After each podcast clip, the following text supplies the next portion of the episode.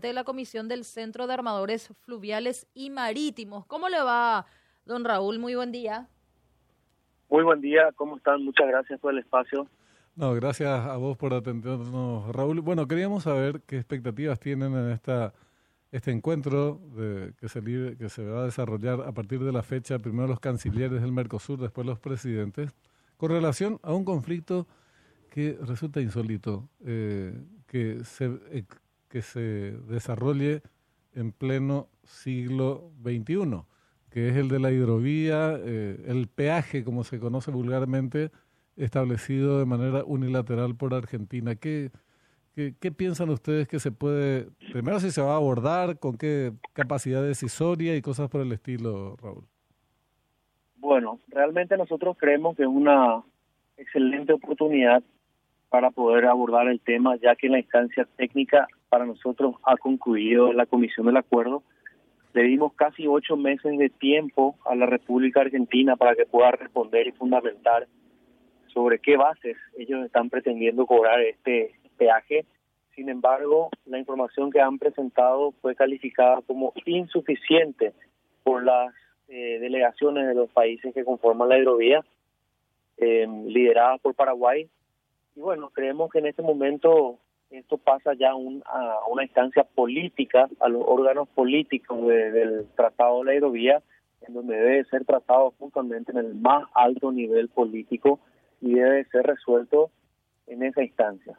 Y eso no ocurre, no hay predisposición y no hay voluntad política por parte de la Argentina para avanzar por ese camino, nosotros estamos preparados para ir a un arbitraje internacional, cuestión que tampoco tiene ningún precedente en el ámbito de la hidrovía.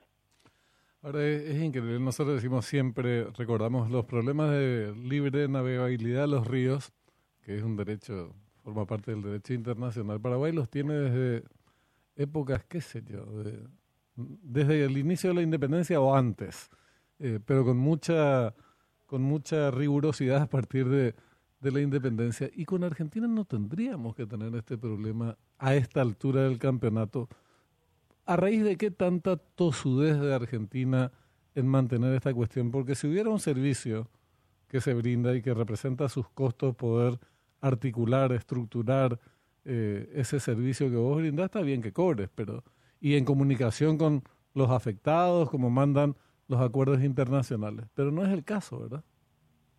No, no, no, para nada.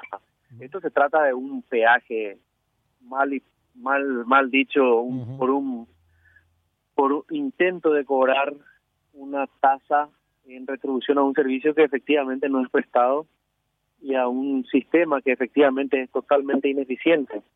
Realmente nosotros no encontramos ningún solo fundamento operacional o jurídico que, que avale la intención de Argentina de cobrar esto y de hecho que encontramos una serie de contradicciones en todas las informaciones que nos van que nos vienen otorgando y desde la perspectiva técnica eh, se puede demostrar objetivamente de que no hay ninguna retribución, ningún beneficio en la operación, no hay ninguna mejora en todo el sistema que te permita navegar de manera más eficiente y que eso sea trasladado a un sistema.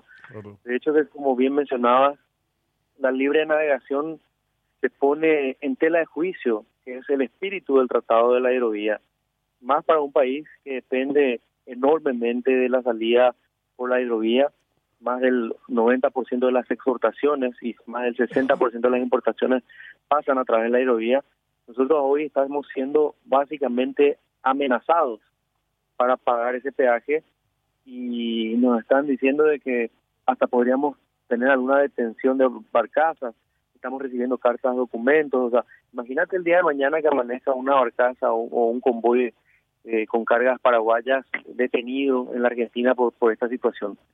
Sería absurdo, ¿no? 60% de las importaciones me dijiste que se realizan por esa vía, por ese canal. Así mismo, 60% de las importaciones y 90% de las exportaciones.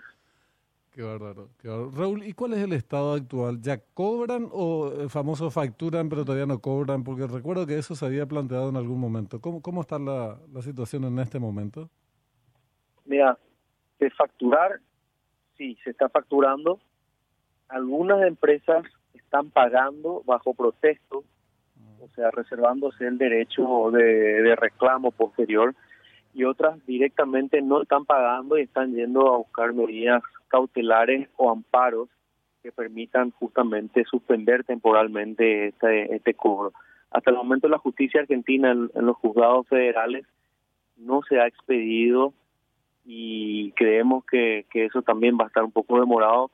Por lo tanto, ante las amenazas y las chicanas que nos están poniendo, básicamente algunos armadores ya están pagando bajo protesta, confiando en que algún día esto se pueda se pueda resolver y se pueda revertir el pago. aparte del afán recaudatorio que es evidente, eh, ¿de dónde proviene esta presión tan grande sobre el gobierno argentino para implementar esta este este peaje? ¿Es de los sindicatos? Yo entiendo, por lo menos por lo que manejábamos en el pasado, que el precio de el peso de ciertos gremios eh, en la cuestión naviera es muy pero muy grande. Eh, y esto podría esta podría ser una de las explicaciones de que ocurra lo que está ocurriendo. Es así es correcto. Mm. además de del afán de recaudatorio como bien lo dijiste existen a ver existen cuestiones históricas entre la Argentina y el Paraguay con respecto a la hidrovía eh, los sindicatos en la Argentina relacionados con, con las tripulaciones y los gremios portuarios son muy fuertes y definitivamente creemos que esto va un poco más allá de la cuestión política, ¿no? Mm. Siempre existe una especie de, de resentimiento hacia la bandera paraguaya por el crecimiento, ¿no? No, no, no, no es bien visto por ellos que Paraguay tenga la tercera flota más grande del mundo en términos de barcazas. Los tripulantes paraguayos siempre son descalificados en términos técnicos por parte de, esos dirigentes y realmente nosotros no lo vemos así, no es una no es una casualidad de que Paraguay tenga un crecimiento tan importante en el sector naviero, en el sector fluvial, eh, creció a una tasa de 6.8% en la década del 2010 al 2020. Eso no es coincidencia, no es ninguna coincidencia, es porque los empresarios tuvieron visión, porque la industria pudo crecer en ese sentido, los profesionales se formaron en, el más alto nivel. O sea, existe una especie de resentimiento hacia la industria naviera paraguaya y eso se ve constantemente, ¿no? Eh, no es la primera vez que ellos amenazan con un peaje, solamente que en el pasado no pudo ser eh, establecido por, la ilegalidad, ¿no? Claro. Eh, aprovechando la, la, comunicación, Raúl, pasando al capítulo paraguayo de la hidrovía, si bien esto se va a definir seguramente eh, en la siguiente, cuando asuma el nuevo gobierno en ámbitos legislativos, eh, se, se, negocia a nivel eh, político desde el sector privado. ¿Ustedes tienen algún tipo de participación? ¿Son consultados? ¿Cómo se haría el tema de la hidrovía capítulo Paraguay en nuestros ríos? Sí, sin dudas. Desde, de hecho, de, desde el gobierno de, el gobierno saliente dio bastante importancia a la hidrovía debemos eh, debemos ser razonables y, admitir de que el sistema hidroviario en el tramo paraguayo y también en tramos compartidos con la Argentina ha mejorado bastante a través de la coordinación entre los organismos públicos y privados para realizar los trabajos de emergencia para el tema de dragado, ¿verdad? El tema de mantenimiento de las vías. Y para el gobierno, con el gobierno entrante, ya tenemos una agenda, tenemos un eje de trabajo, eh, nosotros nos ponemos a total disposición para trabajar en conjunto, creemos que hay, estamos muy alineados con respecto a la visión y hay decisiones que serían, serían críticas, serían como puntos de inflexión para la hidrovía en términos de en términos de, de infraestructura que debería tomar el presidente entrante, el Congreso entrante, eh, nosotros creemos que eso podría finalmente dar un paso adelante y dar eh, la gestión que se requiere, que es una materia pendiente del gobierno de Paraguay históricamente con respecto a la hidrovía. Necesitamos institucionalizar la hidrovía y toda la gestión relacionada a este recurso tan importante. Don Raúl, para precisar nuevamente, ¿cuáles son los países, al igual que Paraguay, que están sujetos ahora mismo del pago de este peaje? Bueno, el, acuerdo de la hidrovía está conformado por cinco países, que son Uruguay, Argentina, Paraguay, Brasil y Bolivia, que son los componentes, eh, digamos, eh, de toda la cuenca del Plata.